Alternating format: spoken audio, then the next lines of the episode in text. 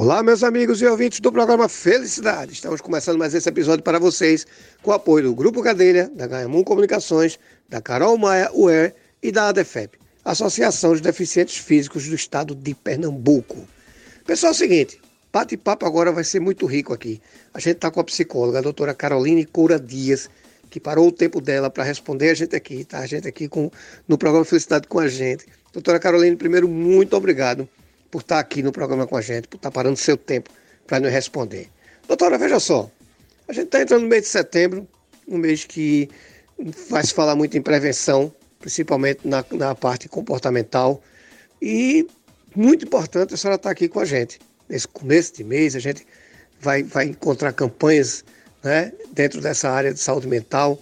E a minha pergunta para a senhora primeiro é o seguinte: veja, eu queria conhecer o seu trabalho como psicóloga, conhecer um pouco da sua história e lhe fazer a seguinte pergunta: O que é que as pessoas têm que entender quando se falar em psicologia, saúde mental? Olá, Eduardo. Boa tarde, né? É, meu nome é Caroline, sou psicóloga clínica. Meu trabalho é na perspectiva da logoterapia, poucas pessoas conhecem, né? Um, é uma perspectiva, né? Uma especialidade em que ajuda as pessoas a desenvolverem o sentido de suas vidas né? Então, o trabalho da psicologia, ele é muito amplo, né? Muitas vezes a gente passa é, momentos difíceis de dor e a gente precisa de alguém para ampliar os nossos caminhos, né? Para mostrar as possibilidades. Como também é muito importante o autoconhecimento. Quem eu sou, o que é que eu gosto. Vivemos num mundo em que tudo é tudo muito rápido, tudo é em questão de segundos. Em certos momentos a gente consegue se perder um pouco da gente. E talvez isso seja tão comum, essa coisa, nossa, eu me sinto tão vazio. A gente está perdendo tempo de pensar no que é que a gente gosta. Então, o trabalho da psicologia, na realidade, ele não é para resolver problemas. É para ajudar o outro ao encontro de si. O que é que eu gosto? Eu estou fazendo isso só por fazer? Ou isso faz sentido na minha vida? Quem sou eu? Quais são os meus valores? Né? Então a gente está desconhecendo os nossos valores. E talvez aí a explicação de tantas crises de ansiedade, né? E encontrar um sentido não necessariamente é fazer só aquilo que gosta. Muitas vezes pode acontecer de termos que trabalhar em algo porque somos provedores de uma família e que não gostamos. Mas mesmo naquilo que não gostamos, nós podemos encontrar um propósito. Ao invés de deixar aquilo pesado, nossa, eu trabalho do que eu não gosto, é muito difícil ir trabalhar todos os dias. E a gente pode se questionar, nossa, eu sei que esse trabalho não é tão legal. Eu sei que talvez ele no atual momento ele não é aquilo que eu esperava, que eu sonhei da minha vida mas ele proporciona de repente uma escola legal para os meus filhos, proporciona lazer para minha família. Eu consigo dar coisas que vão tornar a minha família mais feliz. Certo, doutora. Veja, perfeito. É, essa parte laboral realmente é complicada, né? A gente, a gente, eu sou psicanalista e gosto muito de comportamento, a gente sabe que essa área comportamental, essa área é, é, patronal, junto com o laboral, é sempre complicado. Mas a gente conseguir se encontrar e se achar nesse meio, a gente tem que ter um profissional para nos colocar nessa situação. Sozinho é muito difícil, não é? Eu lhe pergunto porque eu estou falando isso porque eu vou fazer a seguinte pergunta, não é? Muita gente nunca passou pela terapia. Né? Eu, eu até brigo muito, que eu digo, todo mundo devia fazer terapia, é, é muito importante. Mas muita gente nunca passou, né? E aí eu quero passar por uma terapia no seu caso, né? Como é o seu trabalho direcionado e quem é que pode procurar e qual é o momento de fazer isso? Tá bom, Eduardo. É, o meu trabalho é direcionado, né? Eu atendo de criança a idoso, tá? E qualquer pessoa pode me procurar certo? E o momento exato de fazer uma terapia ele pode ser desde um momento em situação difícil, em quem está muito difícil enfrentar algum problema, certo? Em que você não consegue, em que você não vê saída, em que seus pensamentos eles começam a ficar muito negativos, em que no momento que parece que não haver solução, em que está difícil lidar sozinho. Então, a primeira sessão, né? Eu, eu gosto, né? Isso vai de cada psicólogo, de cada profissional.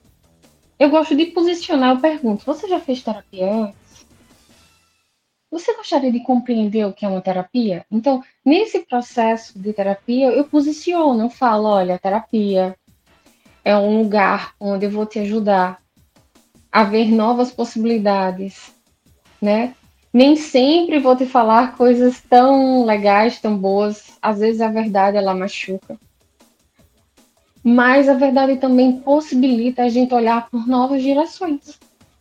E às vezes a mudança de uma perspectiva de sofrimento, às vezes é questionando esse sofrimento, vendo as possibilidades, né? Então vamos, por exemplo, tem pessoas que elas muitas vezes reclamam, reclamam, reclamam. Então, no momento terapêutico, a gente fala assim, tá, você está reclamando, mas já parou para pensar o que, é que você tem feito? para mudar essa situação. Então, é ajudar a essa pessoa olhar para si e ver um novo horizonte. Porque aí ela vai repensar e de repente ela começa a enxergar as possibilidades que tem na vida dela. Vamos, tá, vamos colocar um outro exemplo. Vamos supor que alguém teve uma perda muito grande, uma frustração muito grande, esteja iniciando uma depressão ou esteja com vontade de se matar, né, uma ideação suicida. E às vezes ela não consegue sozinha perceber que, apesar das dificuldades, nós temos a responsabilidade de escolher um novo caminho. Né?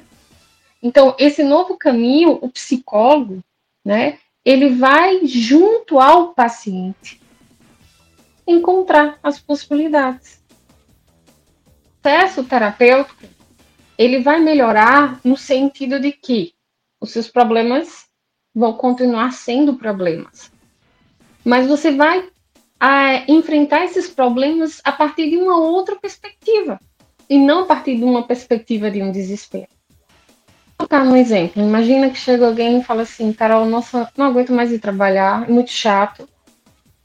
Aí a pessoa vai falando sobre ela e de repente você pergunta para ela assim: vê, é, tu já parou para pensar que todos os dias tu consegue tornar a vida de um funcionário teu, que tu facilita, né? Então o terapeuta também vai ajudando nessa construção dessa autoestima, que às vezes ele está tão é, afundado em pensamentos, em perspectivas negativas, né?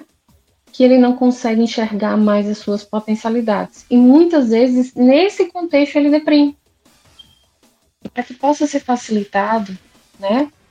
Muitas pessoas elas procuram, necessitam procurar, mas elas não conseguem falar, dialogar. Então, eu procuro não só usar o diálogo, eu utilizo o diálogo através de outras formas, de recursos terapêuticos, como, por exemplo, é, trabalhos manuais com argila, é, arte e terapia em si, a pintura, o desenho, o sentar no chão, o, o, tentar refletir a partir de uma música suas questões, né?